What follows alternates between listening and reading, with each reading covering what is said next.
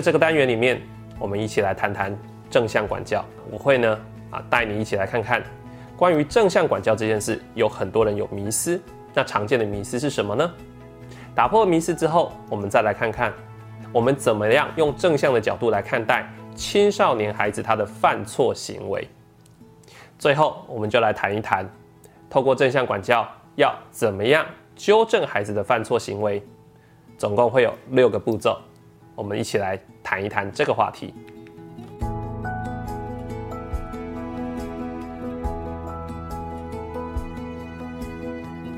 关于正向管教呢，有许多人听到“正向”这两个字，其实呢就会觉得很疑惑、很或或很反感，好像我们对孩子就要无限的友善、无限的包容。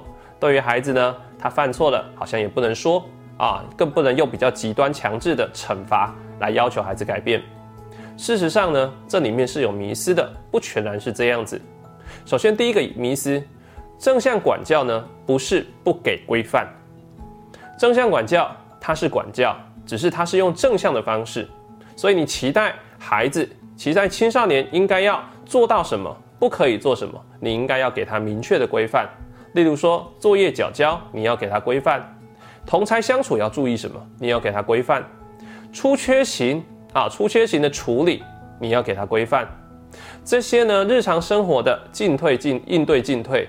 啊，可能会影响到自己或他人的这些行为，我们都应该要跟孩子事先约定好，给他明确的指引，同时要告知他，如果他没有做到或犯的错，他可能要付出怎么样的行为的后果或代价。那这个叫做给规范。所以正向管教不是不给规范哦。好，第二个，正向管教也不是只看孩子的优点，只看孩子的亮点。看孩子的优点，看孩子的亮点，确实这是正向，这是从正向积极一面去看。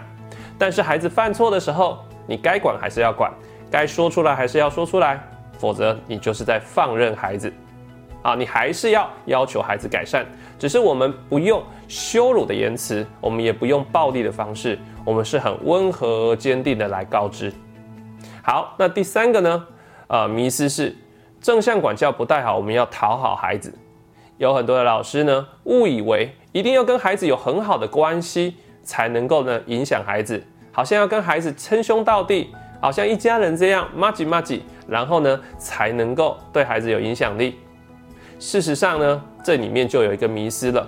如果我们一直学的要跟孩子有很好的关系，你就会不断的去讨好孩子，你不愿意呢啊比较呢义正言辞，或者呢比较啊严肃的去纠正孩子的问题。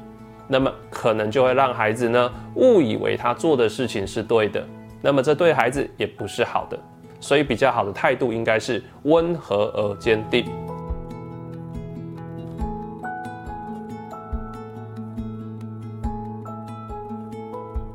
好，那你能够掌握这些迷思，不要陷入这个陷阱之中，那我们就一起来看看，那当孩子犯错的时候，我们要用怎么样的角度来看待呢？好，所谓孩子的偏差行为或犯错行为指的是哪些？例如说呢，说谎啊，作弊呀，啊，口无遮拦呐，骂脏话啦，迟到早退呀，啊，或者卫生习惯不好啊，跟同学容易呢相处冲突啊，或者呢放弃学业啊，放弃人生啊，漫无目的摆烂啊，或者呢，呃，有可能是沉迷网络等等之类的。好，那这些行为都会让我们觉得很头痛，很想去纠正他。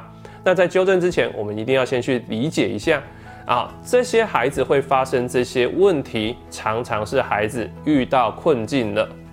回想一下上个单元我们谈到创伤之前的观点，孩子可能在当下遇到困境，也可能长久以来在儿时生活里面就一直不断的遇到逆境，而孩子在这样的困境之中。犯错行为不过就是用来解决困境的其中一个途径，或许是他根本已经没有其他的方法了。他在这样子的痛苦之下，在这样困境之下，他唯一能够做的事情就是做出犯错的行为。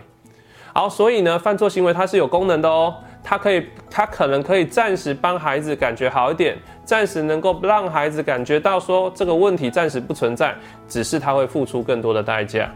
例如说，一个孩子在学校生活里面缺乏成就感，课业挫败累累。可是呢，他在网络世界，他可以得到很多的成就感，他发现他过关斩斩将，他发现他好厉害呀，那么他就会在网络世界里面不断待在里面呢。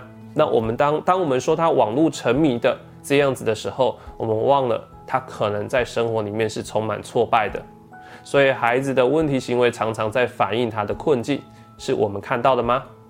所以，如果我们要纠正孩子的问题行为，绝对不是要让孩子感觉他有多糟。我们除了指出孩子的问题行为，我们更要让孩子知道，除了我这么做，我还可以怎么做，也就是帮孩子指出一条新的行为。这叫替代行为，用有效果的、用有效果的行为来替代那个过去犯错会带来更多代价的行为。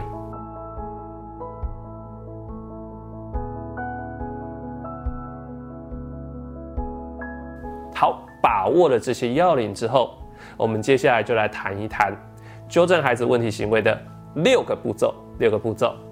好，举个例子好了，呃，很多的。老师呢都会对青少年哈讲话的时候口无遮拦、目无尊长啊、目中无人这样子的挑衅的言语、具有敌意的言语，会觉得很生气。那么要不要纠正孩子呢？有的时候其实还是要的。你知道那不是他的啊问题，这可能是呢他大脑啊暴冲的关系。可是我们还是要让孩子学习啊，还是要帮孩子踩刹车，要让孩子知道怎么做会比较好。那如果你要纠正孩子的这样说话态度的话，你应该可以怎么做呢？好，六个步骤，六个步骤。第一个步骤叫找对时机。好，很多的老师呢，在纠正孩子的啊问题的时候，常常呢啊没有找对时机。例如说，在孩子呢情绪高涨的当下，然后呢老师自己情绪也高涨，于是呢就跟孩子讲说：来来来，你赶快过来，你刚刚讲话那是什么态度？赶快道歉，知道吗？好，这个就叫做没有找对时机。因为你也在情绪上头，孩子也在情绪上头，你讲的话，孩子也听不进去。你讲的话可能会带有很多的情绪，甚至是具有敌意跟攻击性的，那可能就会激起青少年孩子有更多的防卫跟反抗。那他要不是继续跟你针锋相对，不然呢，他就是消极对抗。好了，知道了啦，知道了，知道了。好，他可能就会产生这个问题。那你的纠正有没有效果呢？所以找对时机很重要。你自己要先心平气和，然后也找一个孩子呢比较平静的时机，然后呢在比较有隐私的一个环境里面，再跟孩子提这件事。好，第二个步骤就是呢，啊，你要客观的描述事实。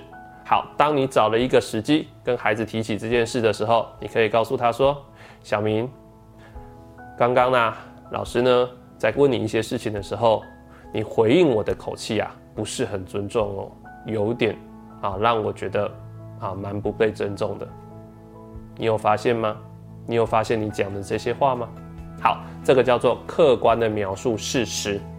好，那客观的描述事实就会带出一个东西，叫做你的情绪。你的情绪，你可以表达你的情绪。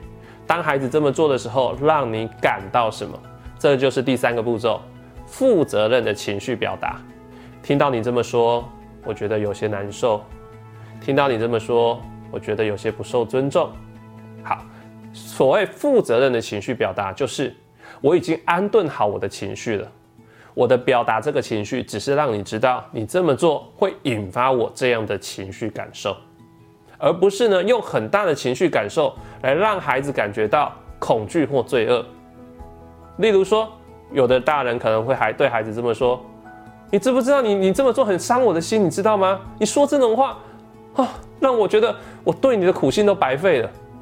好，这样子的表达方式，它就不是一个负责任的情绪表达，因为你内在有很多的情绪，你没有先把它处理好，你却把它呢丢到孩子身上，要求他要为你的情绪负责。那么我们觉得这是比较不适当的，所以你应该要先能够安顿好自己，再稳定的告诉孩子我现在有什么样的感觉。好，那接下来呢，你可以呢。正向解读孩子的行为，于是你可能就会这么说：“小明，我知道刚刚你可能不是故意要对我讲话这么粗鲁、这么无理，是吧？会不会是你刚刚心情不是很好啊？还是呢，老师问到这个问题让你觉得很烦？你是不是遇到什么困难呢？还是有其他的原因？你要不要跟老师分享呢？”好，正向解读的目的并不是要帮孩子找借口。并不是要合理化这个行为，而是要给孩子台阶下。同时可以理解孩子遇到什么困境。你会发现，当你这么讲的时候，孩子比较愿意跟你表达，孩子的心也会比较软化下来哦，尤其是青少年的孩子。好，那更进一步，我们到呢第五个步骤的时候，我们呢就会去说出他过去的一些亮点。小明老师，老师有发现了，呃，之前我问你一些话的时候，你可能心情也不好，可是呢，你会好好跟我讲。那当时你是怎么做到的呢？老师好欣赏你当时那样子的啊说话的方式，你可以控制自己的情绪，这很棒诶。好，这个时候呢，我们就只要将焦点放在过去一些他做得到、做得好的地方，先去肯定他，让他知道他是可以做到的。然后最后一个步步骤就是呢，顺势的去借鉴过去，施法过去。于是你就可以告诉小明说：“小明，那当时你是怎么做到的呢？当时你是怎么做到心里觉得烦，可是愿意跟老师好好讲呢？